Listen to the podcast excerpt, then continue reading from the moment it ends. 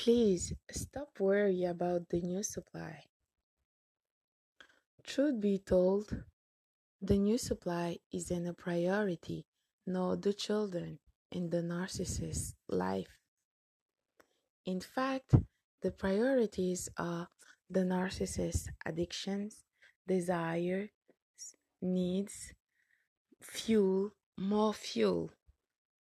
Actually, the new supply is another tool in the narcissist's bag of tricks. Her main assignment was to make you jealous, confused, among other things. Of course, she will fail. So, it's important, urgent to focus on yourself. Above all, forgive yourself. Remember, you have the light in you.